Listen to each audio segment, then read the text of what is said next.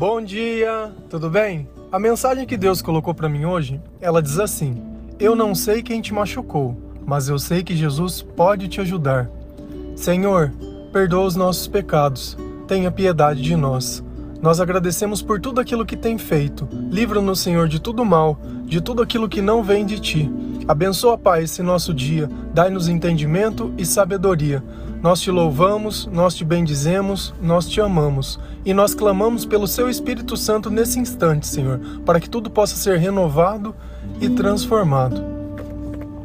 O que seria esse machucar? Seria físico? Seria emocional? eu acredito que toda vez que tiver amor e expectativa e ela não for correspondida, vai criar grandes marcas dentro do nosso coração. Porque na verdade o amor é a base da nossa essência, ele é o combustível, o amor é o que nos motiva, é o que faz a gente buscar, é o que faz a gente procurar. Porém, nem todo amor é amor. O problema é que Deus é amor, só que nem sempre nós sabemos disso. E nós começamos uma aventura de tentar encaixar alguma pessoa no lugar de Deus, achando que a nossa vida vai começar a fazer sentido após disso. E cada vez que a gente tenta e falha, fica uma marca. Uma marca onde parece que nada mais dá certo na nossa vida, uma marca onde parece que as pessoas não gostam de nós, parece que a nossa vida é só sofrimento e tristeza. Mas por que, que nós temos esse sentimento? Primeiro, que Deus ele diz na palavra que o povo dele perece por falta de conhecimento. Isso é uma grande verdade. Quando a gente não entende a verdade, a gente acredita que o amor ele é uma busca onde a gente precisa encontrar uma pessoa. E a partir do momento que aquela pessoa estiver na nossa vida, tudo vai fazer sentido. Isso no caso do homem. Eu vou falar a percepção que eu tenho no caso da mulher, que ela sente que ela tem que encontrar alguém para ela transformar alguém. Então, normalmente, ela vai pegar alguém, vamos dizer assim, que está um, um pouquinho mais problemático, para tentar é, ajudar essa pessoa a se tornar uma pessoa melhor. E teoricamente, esse elo de ajuda iria criar um elo de fidelidade. E vive aquela busca de tentar transformar e mudar as pessoas. Ah, isso não é bom, isso eu não gosto, isso eu não quero. Isso acontece também para os dois lados. E aí você ouve muito, é, nossa, mas quando eu conheci a pessoa, você precisa ver o jeito que ele era. Olha o jeito que ele está hoje, agora ele não quer mais estar comigo. E a gente acha que vai criar um vínculo de compaixão e de amor. Engraçado, né? Será que Deus não tem esse mesmo sentimento? Deus nos fez, mas a maioria de nós dá as costas a Ele como se Ele nem existisse. E depois a gente quer ficar cobrando alguma coisa. Deus ele não faz isso. O amor ele nasce em liberdade. Só que o amor também só nasce na presença de Deus. Nós precisamos escolher Deus. É necessário que quando a gente se relacione, ambos tenham Deus dentro do coração. Sem isso, vira um relacionamento entre momentos felizes e momentos tristes. Se você perguntar para as pessoas se elas acreditam na felicidade, elas vão dizer que a felicidade é coisa de momento. Essa é, é a resposta mais comum para uma pessoa que não tem intimidade com Deus. É a mesma coisa se eu perguntasse, você já comeu determinado prato, sei lá, escargot ou lagosta, sei lá, algum prato desses que sejam mais caros. Você vai falar, não, nunca provei. Ah, mas qual é o gosto? Ah, eu não sei. Então você pode imaginar, baseado naquilo que você viu, como deva ser o gosto, mas você nunca provou.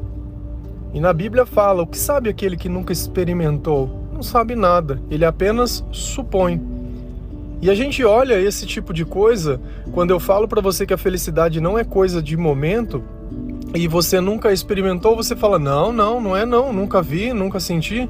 Com certeza. Quando a gente coloca Deus no lugar dele, nós temos um, uma tranquilidade muito maior, porque a gente sabe que a nossa essência, ela nunca vai ser alterada. Sabe que as coisas ao nosso redor, elas podem se modificar, mas as coisas dentro de nós não por quê? Porque o nosso coração ele está solidificado, ele está habitado por um Deus que nos ama, que nos protege e sabe que a nossa volta muitas vezes o mal ele vai querer nos testar, ele vai querer nos pegar, ele vai querer nos afrontar e é isso que a gente vive, né? Uma, uma vida de ignorar o mal, não de combater o mal. Nós não vamos lutar contra o mal, nós vamos nos afastar, como diz lá em Salmo que comunhão, Salmo não, desculpa, está em Coríntios, que comunhão pode haver entre as trevas e a luz. Não existe comunhão nenhuma, não tem como a gente conviver junto. A partir do instante que você acende a luz, todas as trevas elas deixam de existir. Então, na verdade, quando a gente coloca Jesus no lugar dele, a cura ela começa. Então a gente começa a perceber que aquela dependência, aquela arrogância, aquele sentimento de achar que é o Criador e pode transformar as pessoas. Eu posso orar por uma pessoa? Posso. Mas não acho que a minha oração, Deus vai entrar na vida dessa pessoa e transformar ela do jeito do que eu quero, para satisfazer os meus desejos e os meus pensamentos e o que eu acho que é melhor. E a liberdade daquela pessoa não existe? O que nós devemos ensinar para as pessoas é como buscar Deus e deixar Deus fazer a obra. Não eu ficar determinando o que eu acho que é bom e o que eu acho que é ruim. Nem para minha vida eu consigo fazer isso direito, quanto mais para a vida dos outros. Por isso que muitas vezes ficam buscando, ai, ah, precisa de uma oração para fulano, ai, ah, precisa de uma oração para si. Cara, você não precisa de nada, você precisa mostrar através da tua vida. E é interessante que quando a gente começa a se converter, nós começamos a ter a necessidade de postar um versículo, de postar uma frase, de compartilhar uma coisa que a gente tem ouvido. Só que a partir desse instante, ainda que você esteja no, no começo, as pessoas vão começar a te olhar como se você já fosse convertido.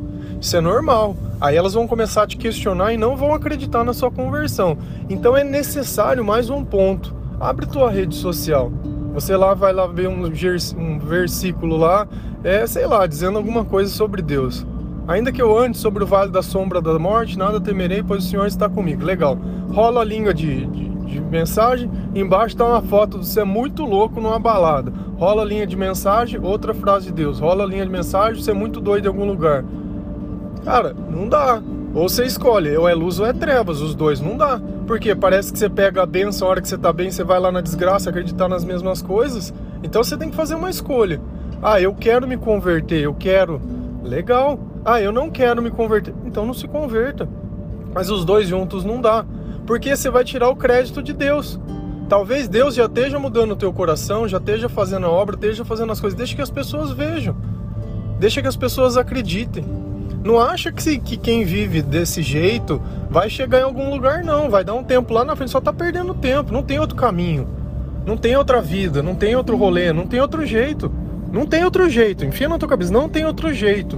Ah, mas eu, cara, independente de quem você for, na onde você estudou, quem é a tua família, a cor dos teus olhos, se você tem arma, se você não tem, se você usa droga, se você não usa, se você acredita, se você não, não acredita, se você gosta, se você não gosta, o caminho é um só. Só tem um caminho um só. Nós vivemos num mundo que jaz no maligno, então nada que vem do mundo vem de bom.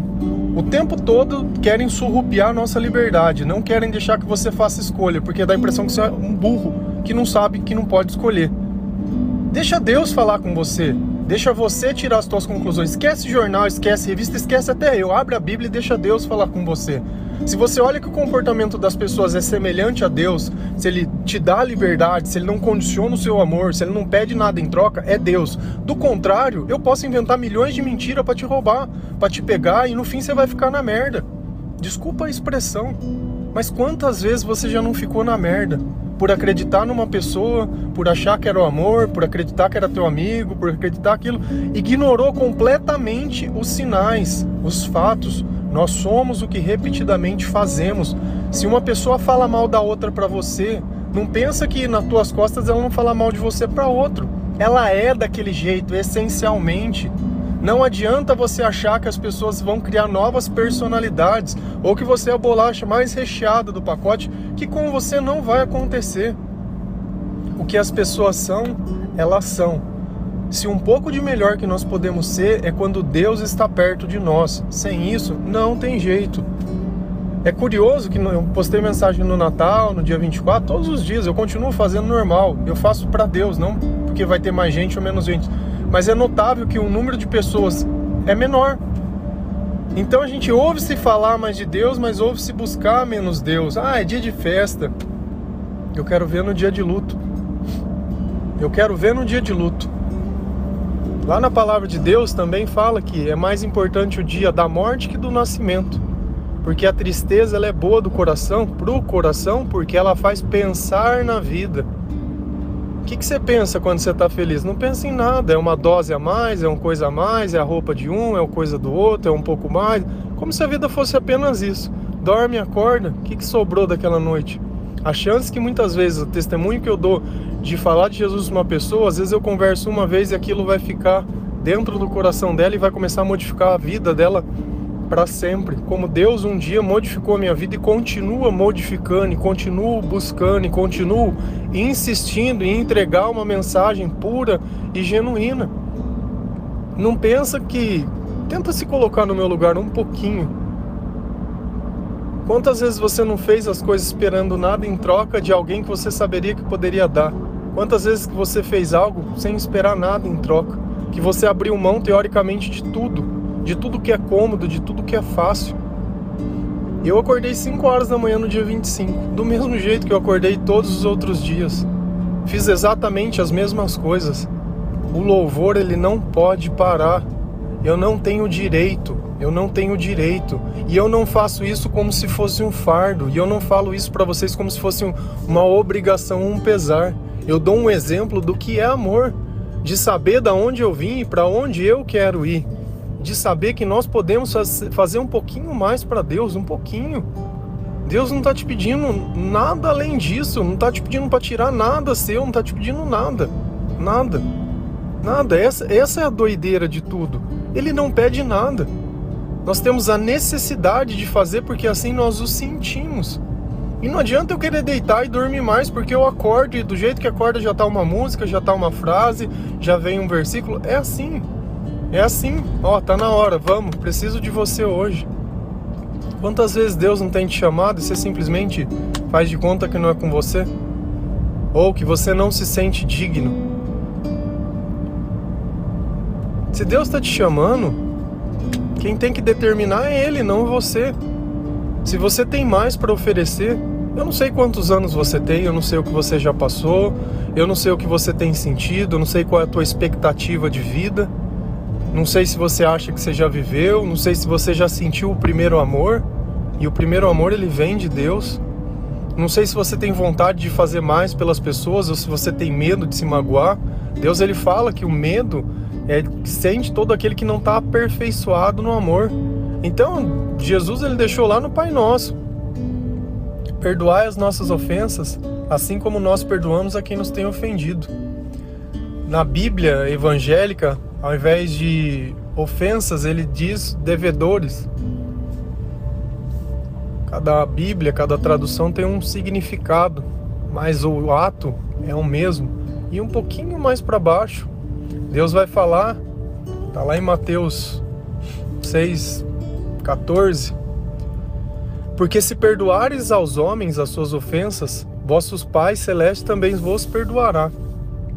Então a cura né? A ajuda que Jesus dá, ela começa no perdão. E muitas vezes a gente acha que não vai ser perdoar. Não, esse eu não perdoo porque eu não aceito. Continua. Continua cavando a própria cova e vê depois quem que vai ficar dentro dela. Se é o outro ou é você mesmo. Quem está abrindo mão da felicidade? Se é o outro ou você mesmo. Quem o Espírito Santo não vai habitar porque Deus não gosta? É o outro Está escrito na palavra. Eu acho engraçado que às vezes eu escrevo as coisas que estão na palavra, a pessoa não conhece a palavra ela tem um Deus que ela inventa na cabeça dela. Aí ela vem me questionar. É, porque não sei o que. É, vai ajudar os outros, vai amar alguém. Sabe? É umas questões de palavras. A letra mata. E o espírito é o que dá vida. E é assim. É simples. É simples. Se você deixar Deus te curar, ele vai te curar. Se você colocar Deus em primeiro lugar na sua vida, a cura ela já começou. Agora deixa que as pessoas vejam a sua transição, a sua transformação. Deixa que as pessoas vejam o seu coração. Deus fará novas as velhas criaturas. O corpo é o mesmo, mas dentro de você existe um espírito que vai te dar um sorriso, vai te dar alegria, vai enxugar as tuas lágrimas, vai te dar esperança, vai fazer você olhar de cabeça erguida, ainda que tudo não saia do seu jeito, tudo está muito bem, tudo está muito bom, vai aproveitar a vida da maneira certa e vai ter paz, vai deitar à noite e vai dormir, vai comer a quantidade necessária, vai conseguir se exercitar, vai conseguir olhar os outros sem julgar, vai conseguir sair um pouco do celular e começar a viver um pouco mais, olhar mais a, a natureza, vai ouvir músicas melhores. Chega da sofrência, ficar falando de amor que já não deu certo, já não deu. Até quando vamos continuar alimentando aquilo que não prospera em nada na nossa vida e não faz crescer a nossa alma? Até quando? Até quando? Essa história você já conhece todos os dias e não aguenta mais. Há quanto tempo você não se sente cansado? Há quanto tempo você já não está magoado? Há quanto tempo você não pensa muitas vezes em se matar, em desistir, em abrir mão de tudo? Há quanto tempo? E vai continuar no mesmo ponto, tocando a mesma música batendo na mesma tecla? reclamando das mesmas coisas, sentindo pena de si mesmo. Deus te fez muito maior que tudo isso. Muito maior. Muito maior. Porque ainda que a gente tenha todas as coisas, se Deus não está perto, nós não sabemos o valor de nada que nós temos. E nada mais triste que um homem sem propósito e uma vida sem valor. Mas quando Deus chega na equação, todo o resto fica perfeito. Amém? Um bom dia, que Deus abençoe cada um de vocês, que Ele toque o coração, que Ele toque a tua casa, que Ele toque a tua vida e que a transformação comece. Porque quando você sentir o primeiro amor de Deus, você vai ver que todo o resto faz o maior sentido do mundo, tudo é suportável e tudo é bonito de se viver. Amém?